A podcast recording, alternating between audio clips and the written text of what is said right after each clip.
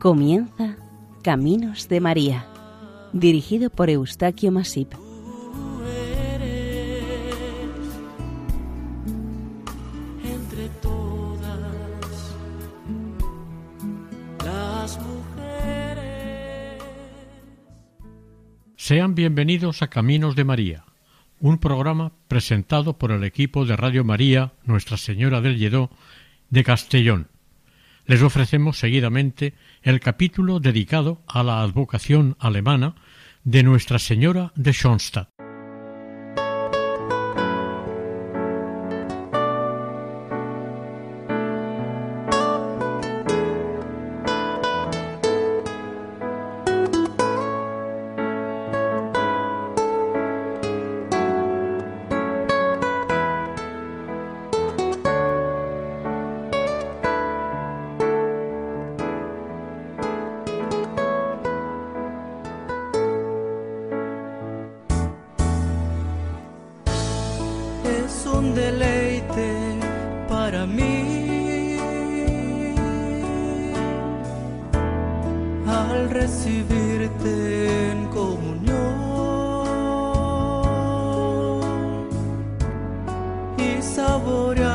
Corazón,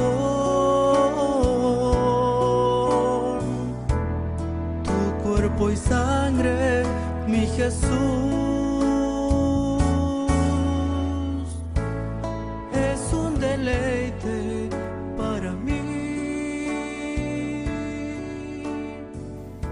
Madre, con tu Hijo Divino, desciendo a los caminos de nuestra patria, para que siguiendo vuestras huellas, encuentre la paz verdadera y estable. Patria, sólo tendrá salvación si en amor te unes a María y a su Hijo. Amén. Esta es una de las muchas oraciones dirigidas a Nuestra Señora de Schoenstatt. Esta advocación mariana es también conocida como la alianza del amor. Esto se entiende por el pacto tácito y convenido entre la Virgen María y las personas que confían en ella. Esta devoción nació, creció y sigue desarrollándose a partir de un santuario ubicado en el valle alemán de Schoenstatt, un bello lugar en donde el río Mosa vierte sus aguas en el gran río Rin. Schoenstatt significa lugar hermoso. El artífice de esta advocación es el alemán padre José Kentenich, según se dice por inspiración de la Virgen. Hay que remontarse al siglo XII para empezar con todo lo relacionado con esta advocación. En aquellos tiempos del medievo, el obispo de Treveris regaló un terreno a las monjas agustinas para que lo ocuparan y se establecieran en él. Era entonces, y lo es ahora, un bellísimo lugar entre ríos, con feraces tierras de aluvión aprovechadas por sus habitantes. Las monjas agustinas permanecieron en este lugar hasta el siglo XVI. Llegado este momento, no pudieron atenderlo por varios motivos, quizás principalmente a causa de la reforma luterana. Al no poder atenderlo, las agustinas lo abandonaron y durante cuatro siglos el edificio del monasterio permaneció prácticamente abandonado a merced de la naturaleza.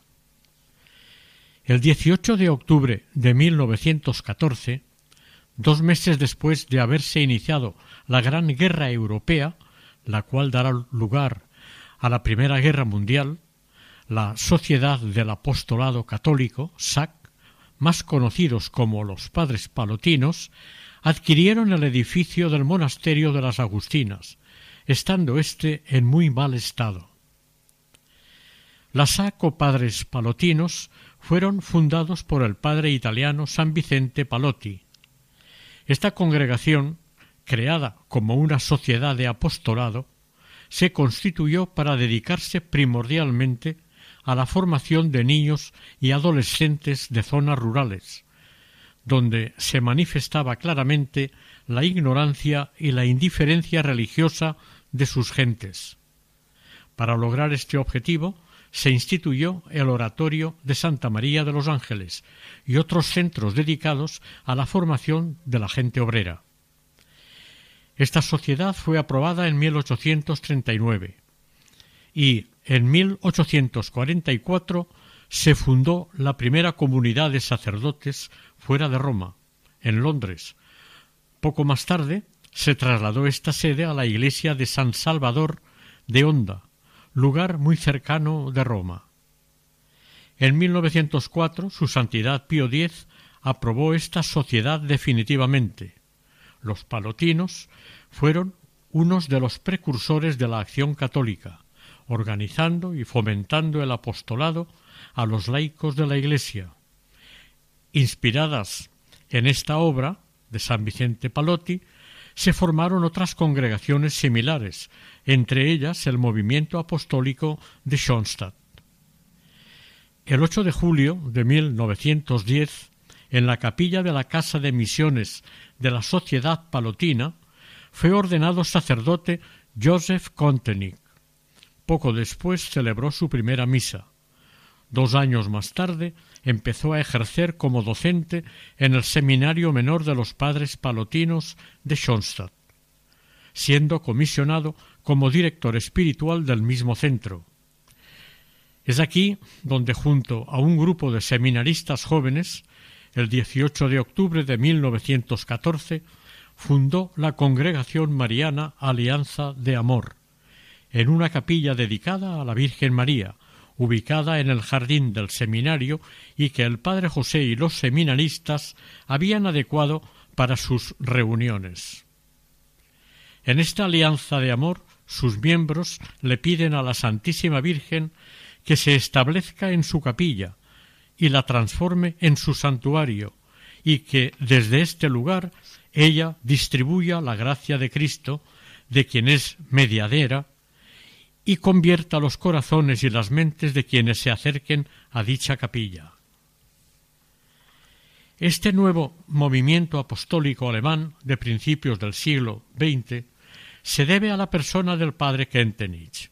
José Kentenich fue un joven sacerdote de veintinueve años que ejercía su labor de director espiritual en el seminario de los padres palotinos en Schoenstatt, como se ha dicho anteriormente una localidad del valle de Wallendar, a pocos kilómetros de Covalenza, entre Colonia y Frankfurt, en Alemania. A este esforzado sacerdote y profundamente devoto de Nuestra Señora se debe la creación del movimiento apostólico y mariano de Schoenstatt, abril de 1914. Constituida esta congregación, sus primeros congregantes se ocuparon muy especialmente en buscar una imagen de la Virgen María para presidir la recién restaurada y recuperada capilla. El profesor de un colegio del lugar le regaló la litografía de un cuadro pintado por un conocido artista italiano llamado Luigi Crosio.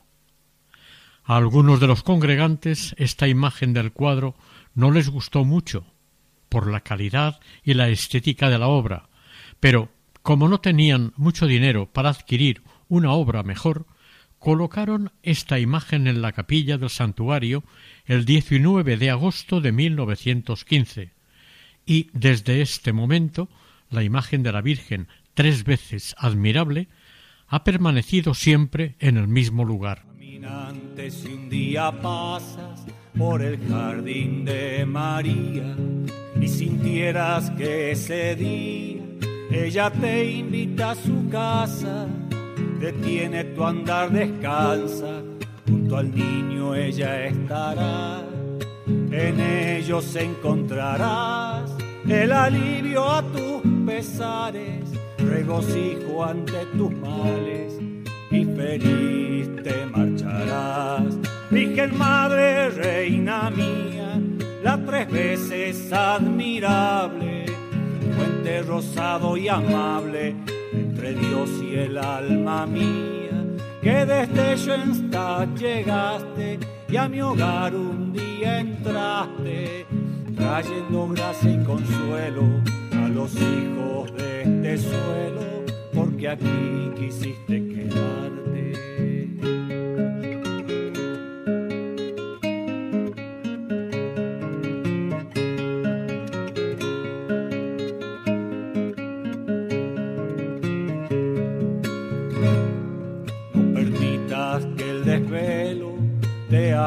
Agobie y te dé fatiga. La Virgen será tu amiga, la que te brinde consuelo. Tu paso por este suelo, ella siempre cuidará. Y su gracia sentirás hasta el día que le enque, lleno de amor y de fe, a sus pies te postrarás. Virgen Madre. La situación social en Europa era, en estos primeros años del siglo XX, muy precaria y se añadió a este complicado proceso la aparición del imparable pensamiento y doctrina marxista, pretendiendo, malévola e ingenuamente, borrar de la mente y del corazón del ser humano la existencia y presencia de Dios en sus vidas. En estos últimos años fueron notorias las apariciones marianas en diversos lugares de Europa, Medalla Milagrosa, La Salette, Pontben, Noc, Buen Socorro, Lourdes, etc.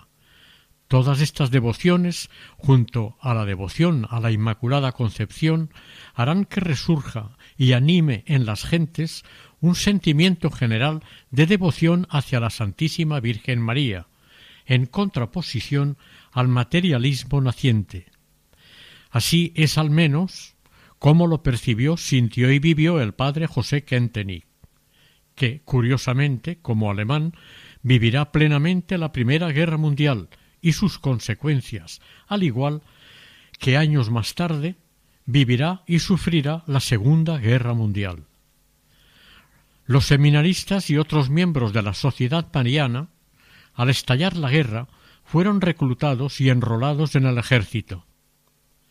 Todos tuvieron que adaptarse a la nueva situación, pero se comprometieron a buscar la santidad día a día en las trincheras. Esto provoca que los valores ideales de los congregantes marianos se difundan entre los soldados con los que conviven y pelean. Por este motivo, algunos de los congregantes se encuentran actualmente en proceso de beatificación, como es el caso de José Engling. La devoción o la fe de las personas está originada generalmente por su creencia religiosa y en el caso de los fieles católicos se da la circunstancia de que ofrecen sus penas y también sus agradecimientos a Dios, a la Virgen o a los santos, sobre todo en momentos muy importantes o especialmente conflictivos de sus vidas o de sus familias o amigos. Y aquí, en este lugar y en este momento, se dieron todas estas circunstancias. Entre 1919 y 1920 se funda la Federación Apostólica de Schoenstatt y la Liga Apostólica, con intención de difundir el carisma mariano. Muy pronto acuden mujeres a participar de esta espiritualidad de consagración mariana a través de la alianza de amor. En 1926, el padre Kentenich, junto a las primeras mujeres, crearán el Instituto Secular de Vida Consagrada, las Hermanas de María de Schoenstatt. A partir de este momento se despliega una intensa actividad pastoral y catequética, dirigida a jóvenes, educadores, sacerdotes, matrimonios, etc., de tal manera que hasta grupos de sacerdotes acuden a Schoenstatt para asistir y escuchar en los retiros dirigidos por el padre Kentenich. De toda Alemania se desplazaban hasta este lugar los sacerdotes alemanes, y se cuenta que un tercio del total de estos participó en estos retiros, encontrándolos altamente provechosos para su vida espiritual y pastoral. La espiritualidad mariana del Padre José llamó desagradablemente la atención al gobierno y régimen nazi alemán en el poder, por la oposición tenaz que presentaba a este tipo de regímenes. Kentenich proponía una pedagogía de libertad interior y decisión personal, sin adscribirse ciegamente a ninguna ideología, sino que garantizaba la libertad individual y de conciencia de cada persona, a la luz de la fe y de la Virgen María. Se prometía fidelidad a ella, y se entonaban canciones referidas a la pertenencia de ser hijos de Dios, y no de una raza, de una filosofía o de un partido político. Estos actos o actividades que obstaculizaban la propaganda nazi en los círculos católicos molestó evidentemente al régimen y como represalia de esto el padre Kentenich fue hecho prisionero en Coblenza en 1941. Un año más tarde, el 20 de enero de 1942, fue enviado al campo de concentración de Dachau por el gobierno nazi, sufriendo en sus propias carnes la dura experiencia y vida en un campo de concentración. Esta reclusión en el campo de concentración genera y madura a José y su entorno, formándose una espiritualidad mariana que gira constantemente en torno a la idea de instrumento. Es una espiritualidad útil para la vida apostólica y la llamará espiritualidad mariana de instrumento. Una espiritualidad que va más allá de los éxitos y fracasos. Desde su visión de fe, su estancia en Dachau entraba en los planes de Dios como medio de santificación propia y de la familia de Schoenstatt. En este campo compartió durante varios años vida y experiencias con miles de judíos, presos políticos y muchas personas consideradas como peligrosas para el régimen nazi, incluyendo sacerdotes, religiosos y obispos. A pesar de las presiones, el padre José, realizó una intensa labor espiritual, catequética y personal con los prisioneros e incluso los guardias. Estando prisionero, junto con otros sacerdotes de varias nacionalidades, en 1944 fundó la llamada Internacional de Schoenstatt. Permaneció en Dachau hasta el final de la guerra, fue liberado tras la llegada de los aliados en 1945. Kentenich sobrevivió y siguió con su obra mariana apostólica. Él, siempre agradecido y fiel, atribuyó su salvación del penal a la mano intercesora de la Virgen María. Aquí entendió que la misión apostólica nacida en Alemania debía ser compartida con todo el mundo, al amparo de María.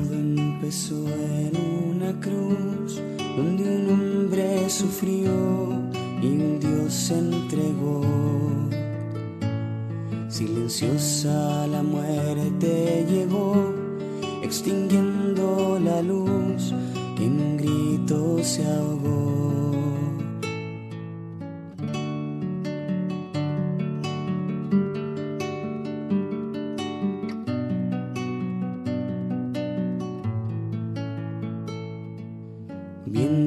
su faz de dolor, una madre lloró su amigo cayó.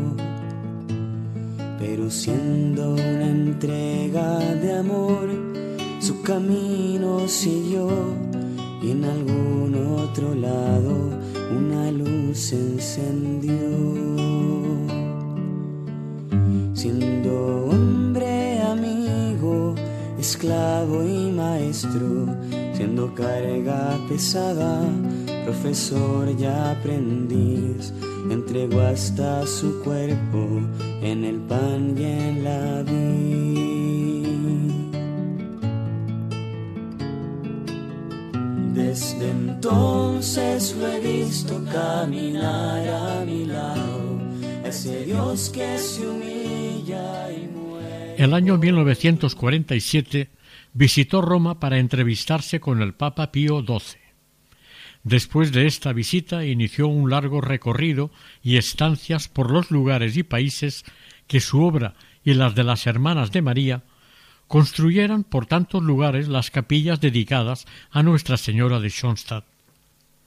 La gran afluencia espiritual de este movimiento y su rápida extensión provocó incomprensiones dentro del clero. muchos estaban en contra del padre José y de su obra, tanto dentro como fuera de los palotinos, incluyendo en esta oposición a miembros importantes de la Iglesia, debido al contraste que representaban sus principios a la Iglesia preconciliar. Sin embargo, después del Concilio Vaticano II, las normas, reglas y presupuestos de su obra fueron comprendidos y aceptados. Pero el padre Kentenich fue separado de sus centros y se instaló durante catorce años con los padres palotinos en Milwaukee, Estados Unidos. El Papa Pablo VI le recibió en audiencia y posteriormente retiró todos los cargos y decretos que pesaban en su contra y lo reivindicó como fundador de la obra de Schoenstatt. La espiritualidad de la obra había sido rescatada y asumida en el Vaticano II. El padre Kentenich dejó la sociedad de los padres palotinos y se incorporó como sacerdote diocesano en la archidiócesis de Múnich. En la Navidad de 1965 regresa a Schoenstatt, donde permanecerá ya hasta su muerte, acaecida el 15 de septiembre de 1968 en la sacristía de la iglesia de la Santísima Trinidad, luego de haber celebrado su primera y última misa en esta iglesia. Una iglesia muy especial para él, pues durante la guerra le hizo la promesa a Nuestra Señora para que no cayera ninguna bomba en ella. En el epitafio de su tumba consta Dilexit Ecclesiam, amó a la Iglesia. José es un modelo de santidad para miles de personas que buscan acercarse a Dios. Y el 10 de febrero de 1975, en Treveris, se inició su proceso de beatificación, siendo considerado y proclamado siervo de Dios. Podemos avanzar que hoy en día la hermosa Virgen de Schoenstatt es muy venerada en gran parte de América, India, Australia y algunos países de Europa, por un gran número de fieles pertenecientes a la Iglesia católica. En realidad, el primer y más antiguo santuario de Ingolstadt, a unos ochenta kilómetros de Schoenstatt y cerca de Múnich, estaba dedicado a San Miguel Arcángel y durante muchos años quedó abandonado. Por esta causa fue deteriorándose lentamente, además del desinterés general de las autoridades. Es muy probable que cuando el padre Jacob Rem, jesuita, lo recuperó a inicios del siglo XVII, entronizara en su interior la imagen de la Virgen, Salus Populi Romani, pero con una nueva denominación, Refugium Peccatorum, refugio de los pecadores. A propósito de Salus Populi Romani, una curiosidad. Cuando el Papa Francisco visitó en Roma Santa María la Mayor, visitó Salus Populi Romani, aquella imagen tan querida por Jacob Rem. El Papa le llevó unas flores a esta imagen de la Virgen María, el día de su elección como Santo Padre, como Papa. En Augsburgo, en la colegiata de San Pedro de Perlac, se encuentra la milagrosa imagen de Mari Nudo Remover, Nuestra Señora de Desatanudos. Ante esta imagen, a mediados del siglo XVII, vivía un antiguo alumno del padre Rem, llamado Langenmantel. En su familia, sus padres vivían algunas situaciones conflictivas de carácter matrimonial. El alumno fue testigo de la ferviente oración ante la Virgen del padre Rem para que intercediera por los problemas matrimoniales de esta familia, y cuando iba a levantarse de la oración, ella le dijo En este acto religioso levanto el vínculo del matrimonio, desato todos los nudos y los aliso.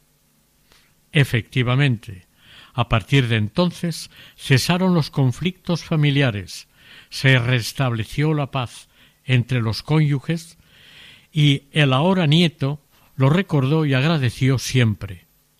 Esta imagen es especialmente venerada por el padre Francisco. En su momento llevó copias de la misma a la Argentina, donde fundó una peregrinación.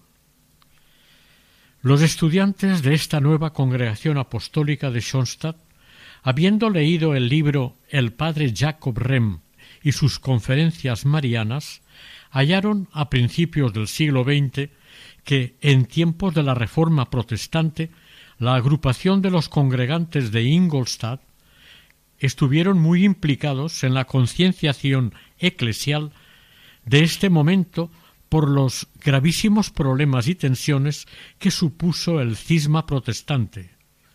El padre Rem era persona muy preparada y acompañaba espiritualmente a numerosos religiosos y laicos de su entorno con gran habilidad. Fundó en 1595 la Congregación Mariana y el Coloquio Marianum.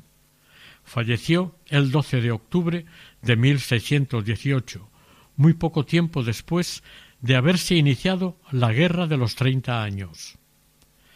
Los jóvenes de la comunidad de Schoenstatt no erraron al encontrar un cierto paralelismo entre los propios objetivos proclamados por su comunidad con la que presentaba la congregación de Ingolstadt del padre Rem, cayendo en la cuenta que estos últimos ya veneraban especialmente una imagen de la Santísima Virgen bajo la advocación de Mater Ter Admirabilis, es decir, Madre tres veces admirable.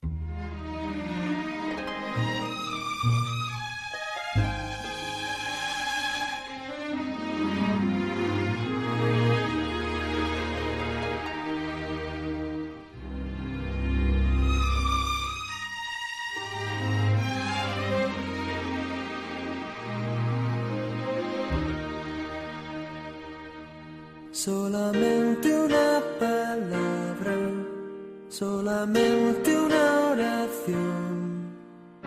Cuando llegue a tu presencia, oh Señor, no me importa en qué lugar de la mesa me hagas sentar o el color llego a ganar. Solamente una palabra, si es que aún me queda voz, y si logro articularla en tu presencia. No te quiero hacer preguntas, solo una petición y si puede ser a solas, mucho mejor. Solo déjame mirarte cara a cara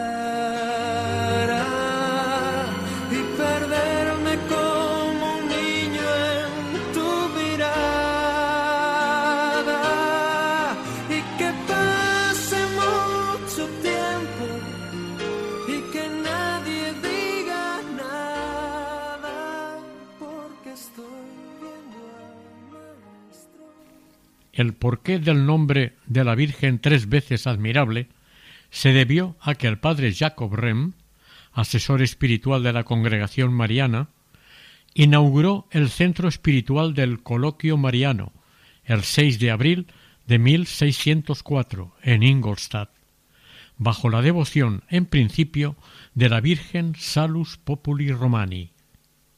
El padre Rem, no conforme con esta decisión y denominación, pidió a la Virgen que le indicara bajo cuál de las advocaciones marianas debía ser venerada por esta congregación.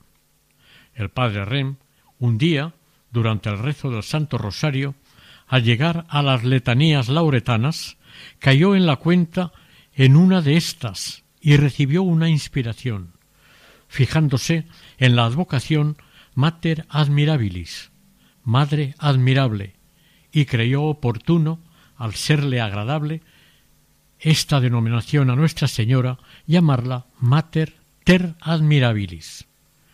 Tres gracias especiales se pueden obtener de Nuestra Señora, Mater Admirabilis, de la Virgen María, el refugio interior, el cambio radical de vida y la propagación de las enseñanzas del Evangelio de Cristo. Esta imagen sencilla de la Madre muy admirable no representa una gran obra artística, pero transmite mucho amor y proximidad de Nuestra Señora al visitante, quien la contempla, pues se puede establecer un diálogo afectivo y materno con ella. Está enmarcada por un aura luminosa, como anunciando constantemente la belleza, las gracias, el poder y la santidad que emana la Madre tres veces admirable, como dando ánimo a los corazones para que la quieran y veneren sencillamente. Como ter es en latín un adjetivo superlativo, pasó a ser venerada como Mater Ter Admirabilis de Ingolstadt, o Madre muy admirable de Ingolstadt, y con el tiempo llegando a ser llamada tres veces admirable, por varios motivos, como Madre de Dios, Madre del Redentor y Madre de los redimidos, aunque también es tres veces admirable por su fe, su amor y su esperanza, o tres veces admirable como hija del Padre, colaboradora de Cristo Redentor, o como vaso escogido del Espíritu Santo. Abreviadamente es reconocida por las letras MTA. Este cuadro de la Virgen, refugio de los pecadores, de 1898 y pintado por Luigi Cosio, fue adquirido por las hermanas de Schoenstatt en Suiza el año 1964 y es por lo que está en una pared de la iglesia de la comunidad, siendo nombrado, conocido y admirado como Madre tres veces admirable. Resumiendo, la imagen de la Virgen del icono de Nuestra Señora, Salus Populi Romani, de 1604, pasó a ser Madonna Refugium Peccatorum. Luego fue la Mater Admirabilis, y ésta fue ratificada como Madre tres veces admirable, y la venerada imagen de este cuadro es en la actualidad el símbolo clave del movimiento apostólico de la localidad de Schoenstatt, porque el padre José Kentenich, en compañía de varios jóvenes, la consagraron como santísima patrona de su santuario. Por lo tanto, esta advocación mariana nació en el santuario original que se halla en Schoenstatt, que con anterioridad ya debió ser una modesta capilla dedicada a la Virgen María. Es por ello que se la reconozca como Nuestra Señora de Schoenstatt. No se conoce ni consta de esta advocación que antes hubiese habido ninguna aparición o hallazgo de la misma, como ha ocurrido en otras tantas advocaciones marianas. El compromiso y el reto establecido por el padre Kentenich fue y es la alianza de amor a Nuestra Señora. Él considera que es la mejor forma de renovar el compromiso cristiano que se adquiere con el bautismo, y es el primer motivo que le movió a la creación de este importante movimiento apostólico. Evidentemente, hay que reconocer que el Padre José contó con la inestimable ayuda de la Virgen María y de los habitantes de la localidad. Al ser colocada la imagen en el santuario, este sacerdote tuvo que motivar y despertar en los habitantes de esta villa el impulso y la acción por el apostolado. Asimismo, tuvo que conducirlos debidamente para concienciarles y vincularlos a la obra de Iglesia, para, de esta forma, crear un movimiento dispuesto a estar al servicio de la misma. El amor a la Virgen de Schoenstatt hizo de nexo y motivo para que aceptaran libremente la cooperación, participación y asistencia de los fieles devotos a los diferentes actos litúrgicos y a las actividades de apostolado promovidos y realizados en y desde esta humilde capilla del valle de Vallendar. El santuario original de Schoenstatt es el punto central de este movimiento internacional de renovación, y un lugar de peregrinación reconocido mundialmente. cualquier parte de donde se haya asentado una familia sonstatiana, se identifica de inmediato porque hay edificado un santuario idéntico al original existente en Schoenstatt, y en la actualidad ya hay más de doscientos santuarios de este tipo repartidos en todo el mundo. Entre otras curiosidades, llama la atención al entrar en estos centros de oración el ver y observar la medalla de la alianza. Esta es la medalla característica e identificativa de los integrantes de este movimiento apostólico. Otro elemento notable a destacar es la tinaja, un símbolo de la colaboración humana y de la acción de María. En muchos santuarios de este movimiento se encuentra una tinaja, un elemento que recuerda el milagro de la transformación del agua en buen vino en las bodas de Caná. Es la posibilidad del cambio a mejor, en la persona y en las cosas, asumiendo el mensaje de Jesús y el sabio consejo de su madre. Los sonstatianos reconocen en la tinaja una invitación. Pueden escribir en un papel algo que se ha realizado en alianza de amor con María o de alguna buena intención que se tenga y depositar el papel en la tinaja. La intercesión de la Virgen María fue evidente ante la falta de vino en la boda. Los servidores obedecieron y se fiaron de ella. María no les engañó.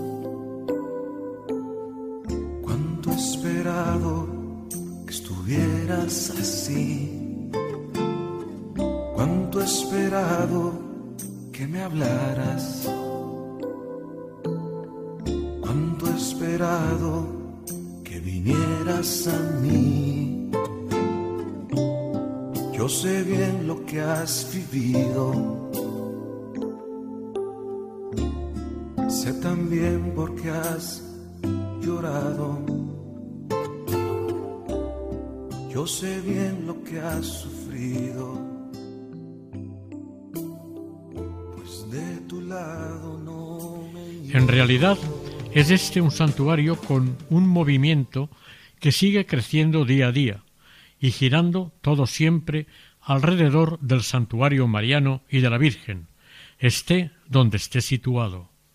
El padre José Kentenich invitaba a trabajar a sus colaboradores para la total transformación de la antigua y humilde capillita en un nuevo santuario mariano. El reconocimiento oficial de la Iglesia de este santuario aconteció en 1947 y su fiesta canónica se conmemora cada 18 de octubre.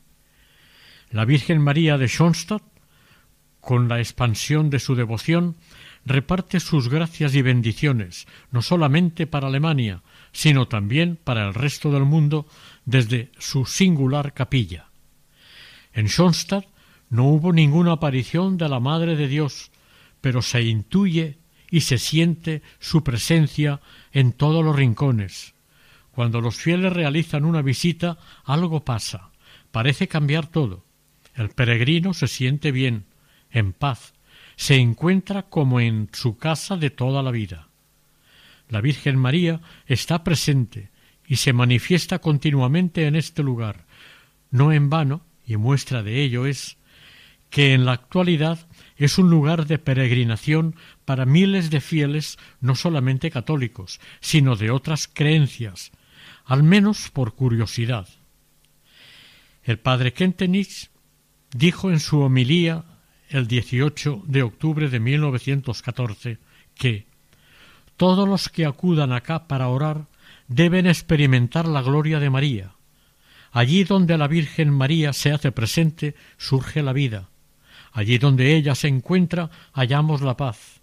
Allí donde ella se ha vinculado derrama la abundancia de su tesoro, de sus gracias, siempre a favor del ser humano, de sus queridos hijos, y como toda buena madre lo hace, preocupándose de manera particular de aquellos que más sufren, de los más necesitados, de los más débiles.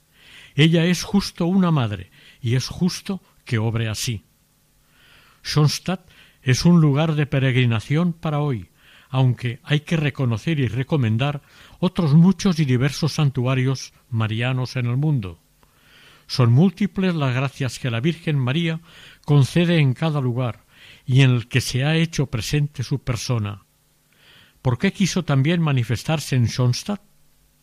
La respuesta la vemos en la vida y la obra del fundador del movimiento de Schoenstatt, el padre José Kentenich. Su intuición o visión del futuro que intuyó esperaba a Europa, basándose en la forma tan peligrosa que iban desarrollándose los acontecimientos, podía causar un fuerte cambio en la sociedad. Veía llegar una sociedad masificada y con la pérdida de valores tradicionales muy válidos durante siglos. Se temía la despersonalización del individuo, perdiéndose la persona dentro de esa masa. Vio el abandono indiscriminado y devaluado de sus costumbres, al mismo tiempo advirtió de ese ateísmo naciente que surgía con fuerza, fluctuando entre la intelectualidad y las masas desfavorecidas y menos preparadas. El padre detectó que los tiempos nuevos exigían la formación de un hombre nuevo, capacitado y preparado para saber elegir correctamente sus objetivos vitales y aquellos considerados más trascendentales. En estos tiempos la luz de Cristo se estaba poniendo en gran parte de Europa entre oscuros nubarrones discordantes, subversiones incontroladas y pensamientos materialistas. El ocaso de la luz afectaba a los corazones y mentes de los pueblos europeos, y José Kentenich comprendió que su movimiento y la Virgen María podían servir como ente de educadores de estos pueblos y animar a promover a cada persona a transformarla en un ser humano nuevo, moviéndolo hacia la construcción de una nueva y mejor comunidad. Desde el primer momento que se constituye la congregación mariana en el santuario, sorprende cómo miles de personas han buscado y encontrado, buscan y encuentran en Schoenstatt un hogar espiritual, un refugio, un lugar en el que llegan a reconocer haber recibido favores y gracias muy especiales, renovantes. Este movimiento desea verdaderamente transformar al ser humano a través de Cristo y pactando una alianza de amor con la Virgen María, Madre tres veces admirable, tal como se decía en su planificación original, para desarrollar la propia santificación de los individuos y con ello al mundo.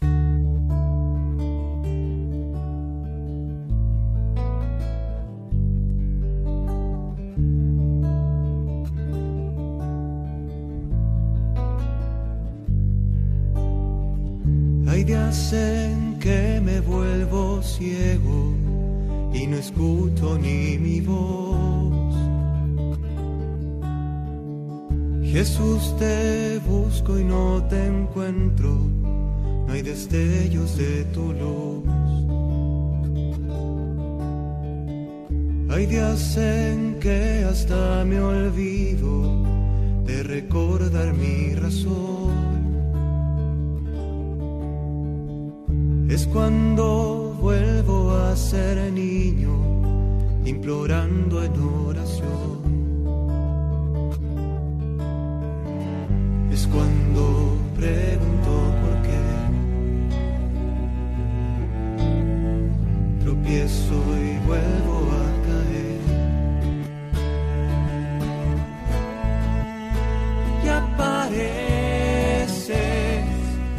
Cuando el sí quiere ser negación. Cuando intento esconderme en rincones oscuros y una vez más me invade el temor. Y apareces a levantar la fe que cayó, a entregarme a tu Este santuario de Schoenstatt tiene unos símbolos que lo distinguen y caracterizan. Al entrar en él hay que atender a cada símbolo y cuál es su mensaje. Podría decirse que este santuario se ajusta al pensamiento bíblico y al modo que se expresa la liturgia, que entabla un franco diálogo materno entre cada uno de los hijos y su madre, María, Mater Ter Admirabilis. Algunos de los elementos más importantes de esta simbología son el altar es la mesa de la celebración eucarística, se actualiza en esta el sacrificio que Cristo ofreció de sí al Padre en la cruz.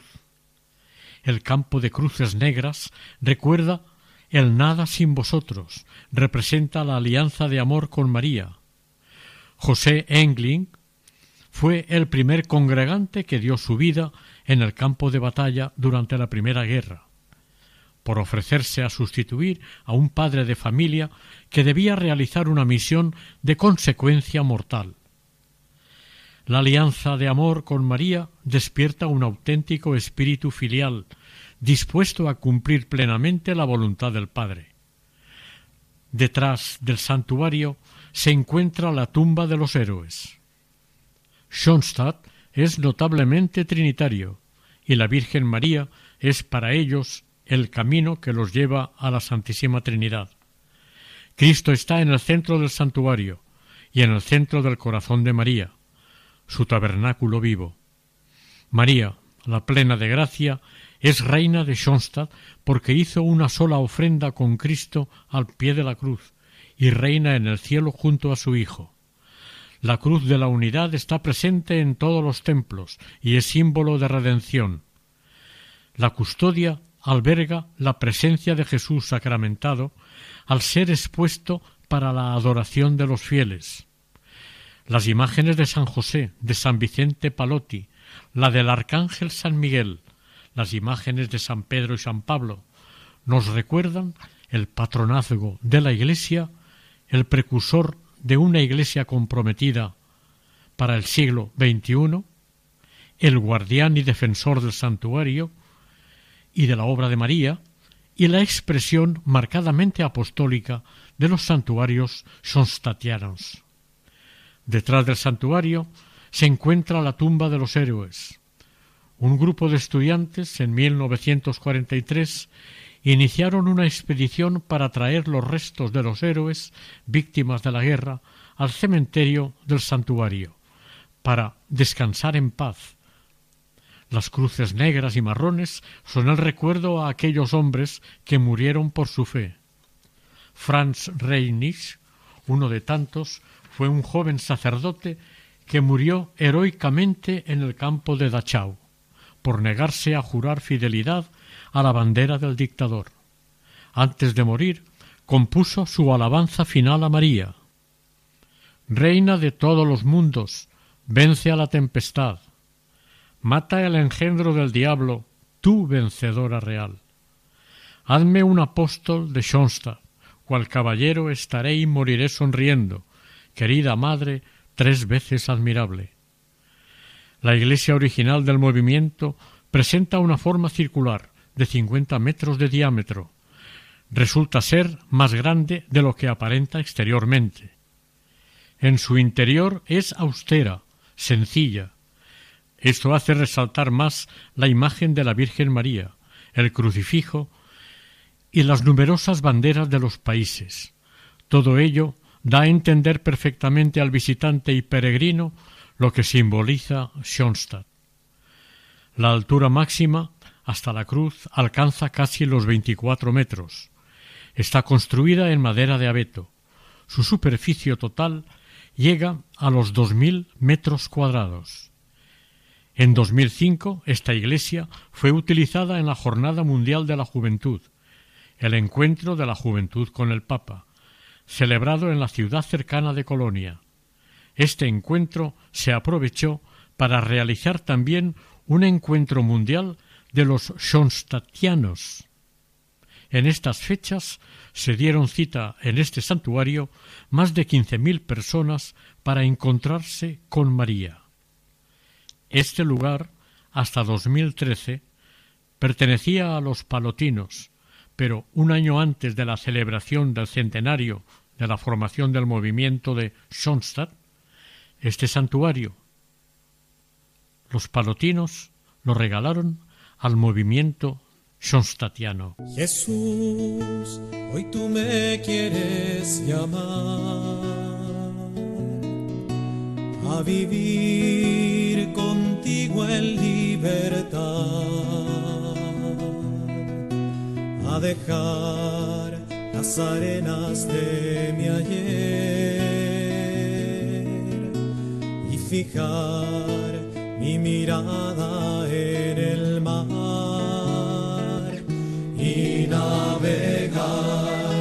sin mirar.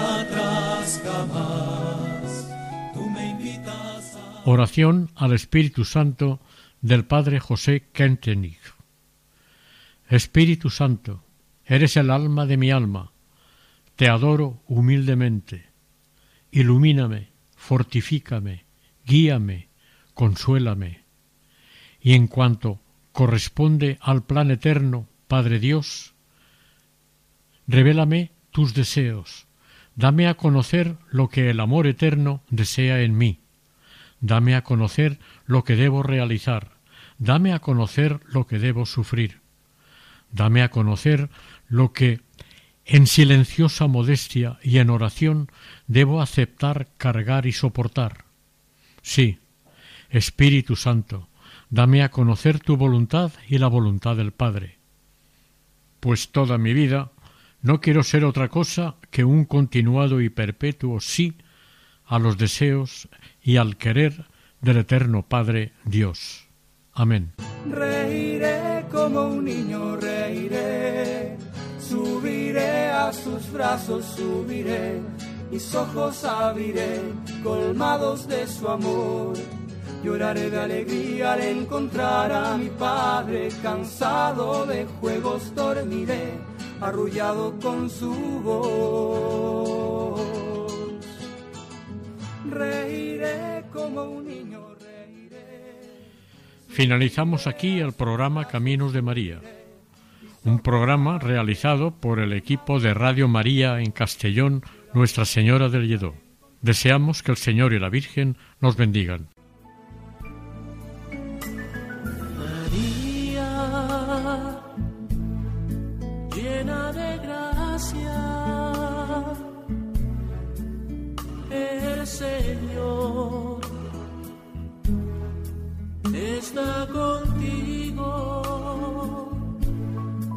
Han escuchado en Radio María Caminos de María, dirigido por Eustaquio Masip